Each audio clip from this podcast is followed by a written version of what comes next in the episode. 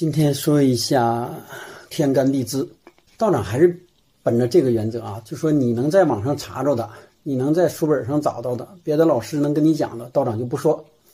所以说，至于什么是天干地支，或者说啊，天干地支包括什么甲乙丙丁戊己庚辛壬癸，什么子丑寅卯辰巳午未申酉戌亥，这个道长不去讲啊，讲了也没什么意义，因为度娘都知道的，道长还重复它干嘛呀？由来道长也不去讲，说什么神话说或者真实说或者什么的啊。道长今天说一个大家最关注的，就说这个天干地支为什么它能有预测作用？因为大家你不明白这个道理，你背下来它又有什么意义啊？或者说天干地支与周易预测之间的这样一个关系？实际上啊，实际上天干地支最早是计时，或者说它跟周易吧。或者说，并不是天干地支，并不是周易下面的这个分支或者体系啊。但是周易却离不开天干地支，或者说周易的基础也是天干地支，或者说周易在呃在真正应用的时候，就是时刻都要和天干地支联系在一起。或者说，天干地支应该在周易预测之前。这只是道长，或者说啊，因为道长不是史学家，不是专家啊，没研究那个。为什么这么说啊？道长还喜欢说为什么？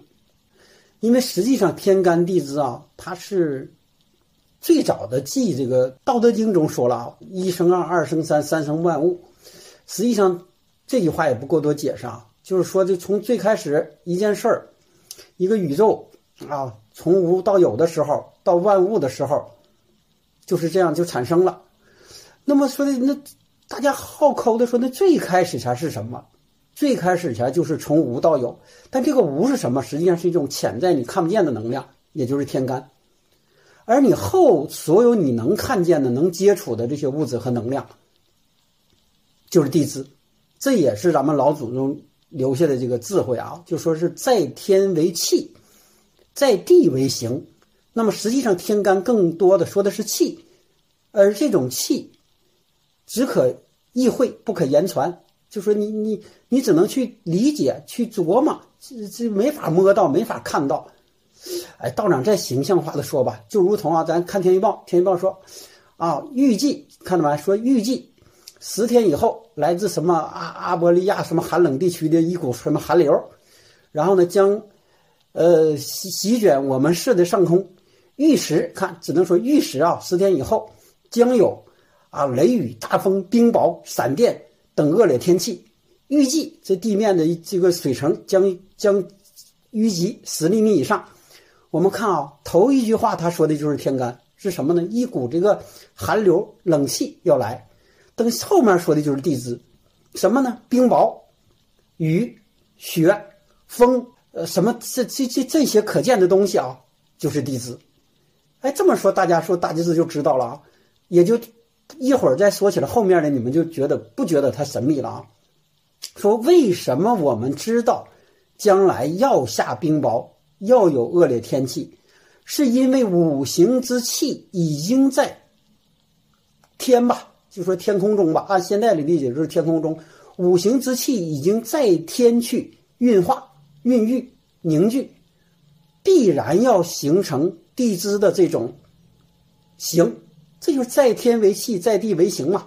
有些我们不懂啊，就只看到了这个形，甚至在形的时候，啊，你才去预防，那就晚了嘛。那么我们再往回抠啊，就再往回抠，就说你基于这些气，那你就可以推出来现在的形，包括我们现在的，比如说你以后的运势、财运、健康等等。特别是健康，你现在看到那西医所谓的给你诊断出来说啊，你这个已经是什么病了，得手术得什么？他说的都是地支，或者说都是这个形，而真正那个气是在什么时候产生的？他告诉过你吗？他会告诉你十年之前吗？或者他根本也不知道十年之前你这五行之气这个恶气就已经产生了呀？但是如果你知道这个道理，你知道十天以后这块将变天。就像刚才天气预报一样一样，那你可能不往那城市去，或者去了之后你十天以后会躲。如果十年以前你就知道你这五行之气，这恶气、淤气已经在淤积，你注意，你今天会长成那个那个大疙瘩吗？是不是？这其实这个很简单的道理啊，很简单的道理。但是我们想不明白啊，或者说并没有人告诉你啊，这就是天干地支啊。天干就是气，那种气的运行规律，必然要导致影响地下的形，然后实际上应用到我们的这个真正的生活中啊。比如说流年癸卯，癸就是天上五行之气癸水，卯就是地下的看的的这个卯木树木，包括去年的壬寅。所以说近几年啊，那么天上的水气过大，就就导致了出现了一些问题。所以说你没有看到那个水。但是好在是什么？地下有这个寅卯木来生化或者说泄耗这个水气，那么我们还可以。但是前几年再往前查就不行了呀。比如说庚子辛丑这种天上金水之气过旺，那么落到地下对人就是伤害，必然就会产生现在咱们经历的已经经历过去的这些事情。那么如果按照这个天干五行之气再去推断，结过几年什么乙巳、丙午等等，天上是这种火气。